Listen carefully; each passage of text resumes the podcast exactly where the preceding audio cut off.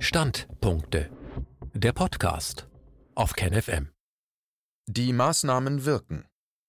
Die Regierung lobt sich selbst, verbreitet Durchhalteparolen und bremst zugleich beim Erheben grundlegender Daten, mit denen sich die Verbreitung und Gefährlichkeit des Virus verlässlich messen ließe. Schnell und entschlossen handeln die Behörden dagegen beim Ausbau von fragwürdigen Instrumenten wie neuen Corona-Apps zur kollektiven Pulsmessung und Kontaktverfolgung.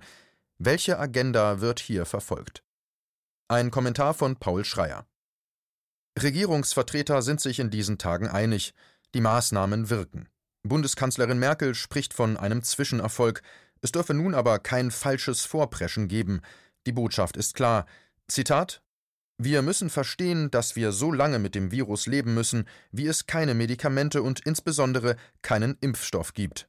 Zitat Ende. Lothar Wieler, Chef des Robert Koch Instituts, ermahnt gleichen Sinnes, Zitat, die Disziplin, die wir in den letzten Wochen gehalten haben, die sollten wir weiterhalten, umso schöner wird die Belohnung sein. Zitat Ende.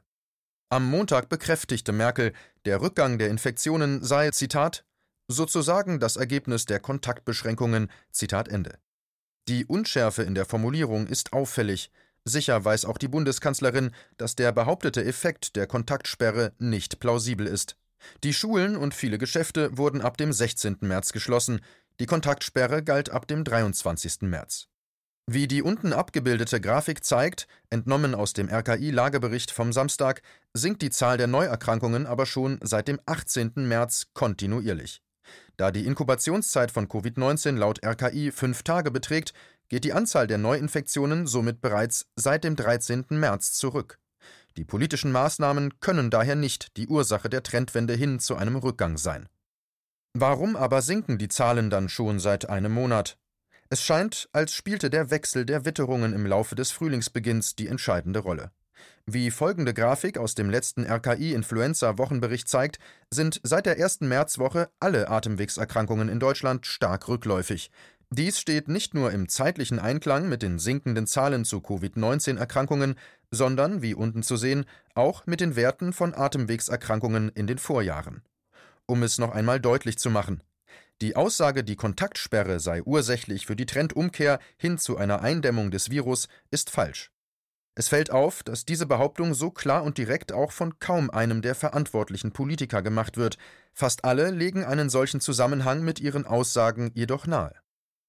Selbstmord aus Angst vor dem Sterben.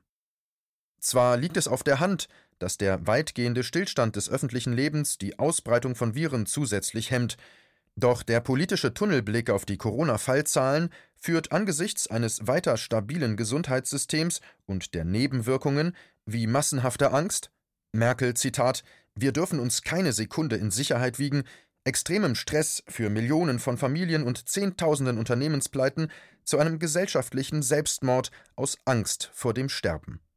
Infolge der Maßnahmen kommt es absehbar zu vielen Todesfällen. Der Präsident der Deutschen Krankenhausgesellschaft, Gerald Gass, wies am Freitag darauf hin, dass wegen der Angst vor Corona mehr als 50 Prozent aller deutschlandweit geplanten Operationen trotz Notwendigkeit abgesagt wurden. Beim Rettungsdienst meldeten sich außerdem 30 bis 40 Prozent weniger Patienten mit Herzinfarkt und Schlaganfall, und zwar nicht, weil es weniger Erkrankte gibt, sondern weil viele Angst vor Corona haben, so Gass. Wie viele Menschen wegen der Corona-Maßnahmen in diesen Wochen sterben, wird nirgends erfasst. Repräsentative Daten erst im Juni? Seit Beginn der Krise weisen Fachleute darauf hin, dass zur Einschätzung der tatsächlichen Gefährlichkeit und Ausbreitung des Virus eine repräsentative Bevölkerungsstichprobe unverzichtbar ist. So mahnte John Ioannidis, Medizinprofessor an der Stanford University, schon am 17. März. Zitat die bisher gesammelten Daten darüber, wie viele Menschen infiziert sind und wie sich die Epidemie entwickelt, sind völlig unzuverlässig. Wir wissen nicht, ob wir uns bei den Infektionen um den Faktor 3 oder 300 irren. Anmerkung Paul Schreier Laut einer aktuellen Studie, 17.04. aus den USA, irrt man sich um den Faktor 50 bis 85. Die wertvollste Information wäre es, die aktuelle Häufigkeit der Infektion in einer Stichprobe einer Bevölkerung zu kennen und diese Übung in regelmäßigen Abständen zu wiederholen, um die Häufigkeit von Neuinfektionen abzuschätzen. Leider haben wir diese Informationen nicht. Zitat Ende. In Deutschland warnte im März gleichen Sinnes Gerd Antes, Experte für Statistik und Professor an der Medizinischen Fakultät der Universität Freiburg. Zitat wie viele Personen in der Gesamtbevölkerung infiziert sind, ist unklar und wird es bei dieser, der jetzt üblichen Art zu testen, auch bleiben. Wir müssen stattdessen sehr regelmäßig, vielleicht jede Woche, einen repräsentativen Bevölkerungsquerschnitt auf Infektionen untersuchen. Zitat Ende. Die Bundesregierung ignorierte diesen dringenden fachlichen Rat. Noch am 3. April erklärte Lothar Wieler als RKI-Chef dem Gesundheitsministerium unterstellt, eine repräsentative Stichprobe sei aus Sicht der Behörde nicht zielführend. Einen schlüssigen Grund nannte er nicht.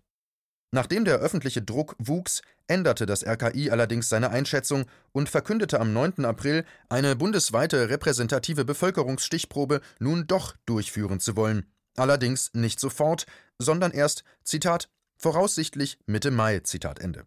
Ergebnisse würden dann im Juni erwartet. Mit anderen Worten, die Bundesregierung will das Land noch gut zwei Monate im teilweisen Blindflug lenken. Der Mythos um die Reproduktionszahl. Es fällt auf, dass niemand in der Regierung klare Kriterien für eine Lockerung und vollständige Beendigung der Freiheitsbeschränkungen mitteilt. Angeblich dreht sich nun vieles um die sogenannte Reproduktionszahl R oder R0, die theoretisch anzeigt, wie viele Menschen von einem Infizierten angesteckt werden. Diese Zahl müsse für längere Zeit unter 1 sinken, heißt es. Doch wie wird diese Zahl berechnet? Dazu befragt, musste RKI-Chef Wieler am 7. April erstaunlicherweise passen.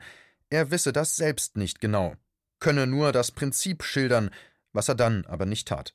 Hilfesuchend wandte sich Wieler während der Pressekonferenz an seinen Mitarbeiter Professor Dirk Brockmann. Zitat Können Sie erklären, wie wir R0 berechnen? Zitat Ende. Doch auch der Mitarbeiter blieb im Ungefähren und sprach nur von, Zitat, verschiedenen Ansätzen und Modellen, Zitat Ende, die versuchen würden, Zitat, aus den Meldezahlen R0 abzulesen, Zitat Ende. In einige Modelle würden, Zitat, alle möglichen Faktoren einfließen, Zitat Ende, aus denen, Zitat, das dann geschätzt, Zitat Ende werde. Soweit die Auskunft der Fachleute. In einem weniger bekannten RKI-Forschungspapier vom 15. April wird die Frage nun jedoch erstaunlich klar beantwortet. Zitat: Die Reproduktionszahl ergibt sich als Quotient der Anzahl von Neuerkrankungen in zwei aufeinander folgenden Zeitabschnitten. Hat sich die Anzahl der Neuerkrankungen im zweiten Zeitabschnitt erhöht, so liegt das R über 1. Ist die Anzahl der Neuerkrankungen in beiden Zeitabschnitten gleich groß, so liegt die Reproduktionszahl bei 1. Dies entspricht dann einem linearen Anstieg der Fallzahlen. Zitat Ende.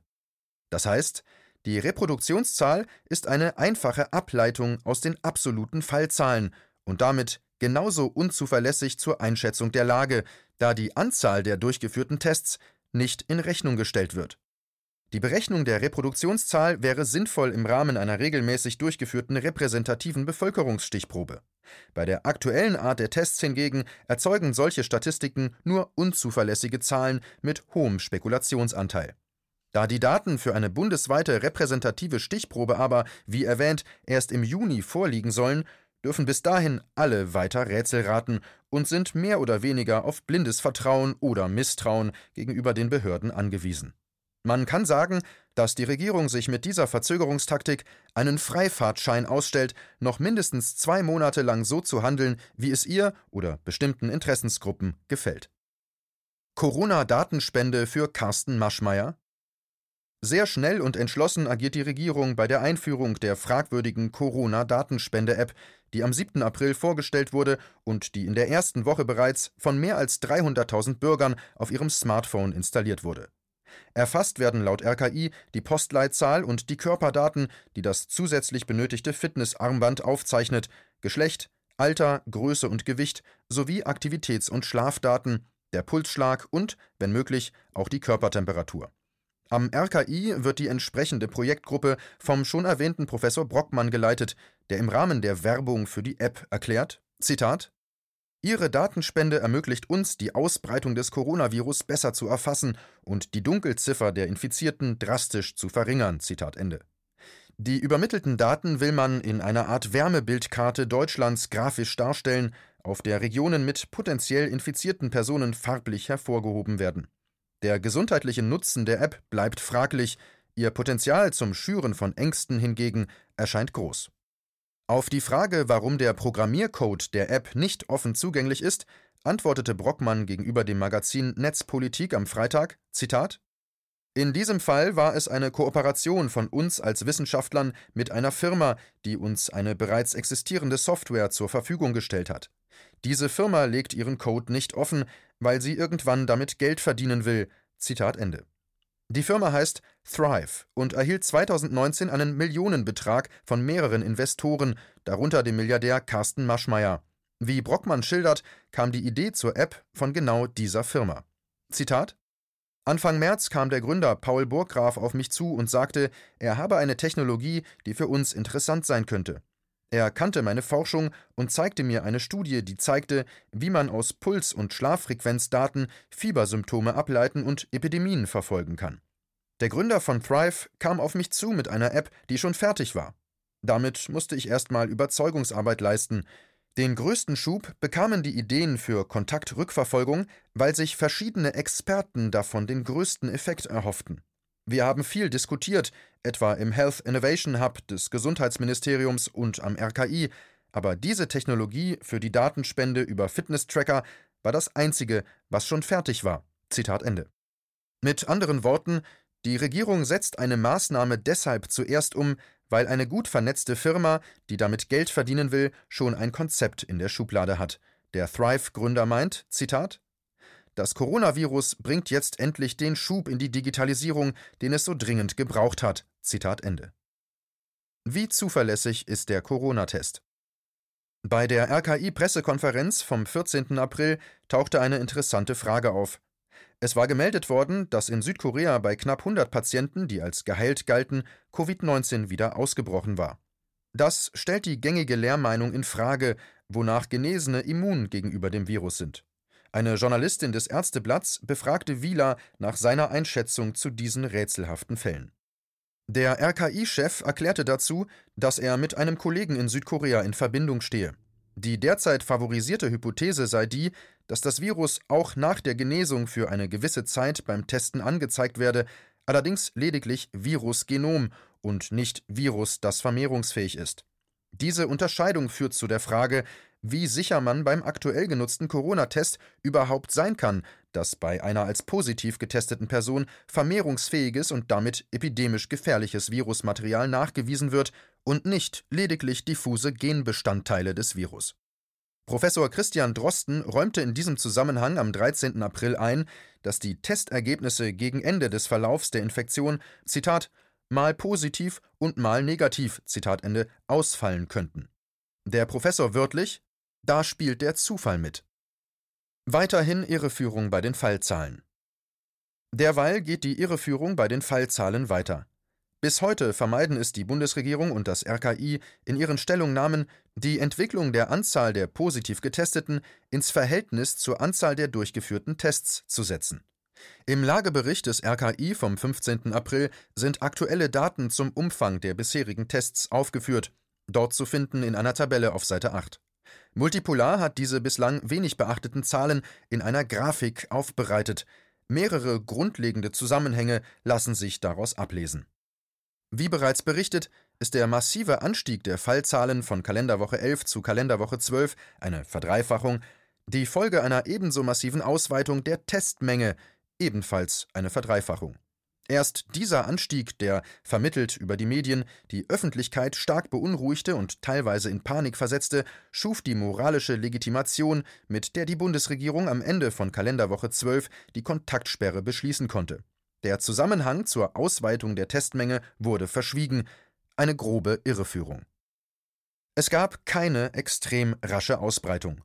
Der Anstieg des Anteils der positiv Getesteten verlief relativ moderat, von 6% auf 9% zwischen Kalenderwoche 11 und Kalenderwoche 14. Den RKI-Daten zufolge hat sich das Virus somit um durchschnittlich weniger als 20% pro Woche ausgebreitet, kein Wert, der zu einer existenziell bedrohlichen Epidemie passt. Hinweis: Dass die rote Kurve der Fallzahlen noch nach dem 18. März, also dem Tag mit dem Höchststand an Neuerkrankungen, über zwei Wochen hinweg weiter ansteigt, liegt daran, dass diese Zahlen sich auf das Meldedatum beziehen und nicht auf den tatsächlichen Krankheitsbeginn. Der reale Trend der Ausbreitung wird dadurch verzögert dargestellt. Die Anzahl der positiv Getesteten steht auch weiterhin in enger Verbindung zur Anzahl der Tests. In der Osterwoche wurde weniger getestet als zuvor. Die Anzahl der positiv Getesteten fiel ebenfalls entsprechend. Auch dieser naheliegende Zusammenhang wird von der Regierung nicht kommuniziert. Kritikern den Stecker ziehen. Wer eine abweichende Ansicht äußert, läuft in diesen Wochen zunehmend Gefahr, abgeschaltet zu werden. Die Webseite von Wolfgang Bodak wurde zeitweise vom Netz genommen, angeblich weil ein Impressum fehlte. Ein seltsamer Vorwurf bei einer öffentlichen Person, die inzwischen Millionen von Menschen bekannt ist. Regelmäßig werden in der Corona-Krise kritische Videos auf YouTube gelöscht, unter anderem zeitweise auch der Podcast zu einem Multipolar-Artikel, nachdem dieser mehr als 300.000 Mal aufgerufen worden war. Anfang April wurde dem Nachrichtenportal KenFM durch den Zahlungsvermittler Steady der Vertrag gekündigt. Über die Firma konnten Nutzer KenFM regelmäßig unterstützen. Nach eigenen Angaben floss den unabhängigen Journalisten auf diesem Weg monatlich ein vierstelliger Betrag zu. Dieser Geldstrom wurde durch Steady, englisch für beständig, nun gekappt. Zur Begründung hieß es, Zitat, die Publikation verstößt an mehreren Stellen deutlich gegen die Steady-Richtlinien. Zitat Ende. Auf Nachfrage von Multipolar, an welchen Stellen im Programm gegen welche Richtlinien genau verstoßen worden sei, antwortete das Unternehmen ausweichend: Zitat: KenFM spitzt gerne zu, und wir haben uns die Antwort auf die Frage, ob wir allein deswegen nicht mehr zusammenpassen, nicht leicht gemacht. Aber am Ende stand die Überzeugung, dass es ein zu viel an Zuspitzung gibt, bei dem wir kein Kooperationspartner mehr sein möchten. Zitat Ende. Eine nochmalige deutliche Nachfrage an welchen Stellen KenFM gegen welche Richtlinien verstoßen hat, denn das war ja die erklärte Begründung der Firma gewesen, blieb unbeantwortet. Öffentlichen Applaus erhielt Steady für diesen willkürlichen Angriff auf unabhängigen Journalismus von David Schraven, dem Chef des Rechercheportals Korrektiv, das von zahlreichen Stiftungen finanziert wird. Schraven war es auch gewesen, der wenige Tage zuvor überhaupt erst öffentlichen Druck auf Steady in dieser Sache aufgebaut hatte. Auch die Anfang April mehrfach verbreitete Aufforderung der Aktivistengruppe Peng an die GLS-Bank, KenFM das Konto zu kündigen, bislang erfolglos, wurde von Schraven mit einem Retweet empfohlen. Der vormundschaftliche Staat. Was bleibt, ist die Wahrnehmung, als Bürger zunehmend in einem vormundschaftlichen Staat zu leben, der stets am besten zu wissen glaubt, was gut für alle ist. In einer akuten Krise mag das angemessen sein, zumindest sofern die entscheidenden Informationen für alle transparent und plausibel sind. Ist das aber nicht der Fall und bleibt ein großer Teil der Bürger, auch der Parlamente und Gerichte, angesichts fortwährender Übergriffe passiv, dann droht dieser neue Staat zu einer dauerhaften Realität zu werden. Man liest in diesen Tagen oft, dass Schweden, wo die Regierung auf eine weiträumige Schließung des öffentlichen Lebens verzichtete, ein riskantes Experiment mit seinen Bürgern betreibe. Tatsächlich scheint eher das Gegenteil richtig zu sein. Nicht Schweden wagt ein gefährliches und zerstörerisches Experiment, sondern wir. Es bleibt die Frage, wie lange noch?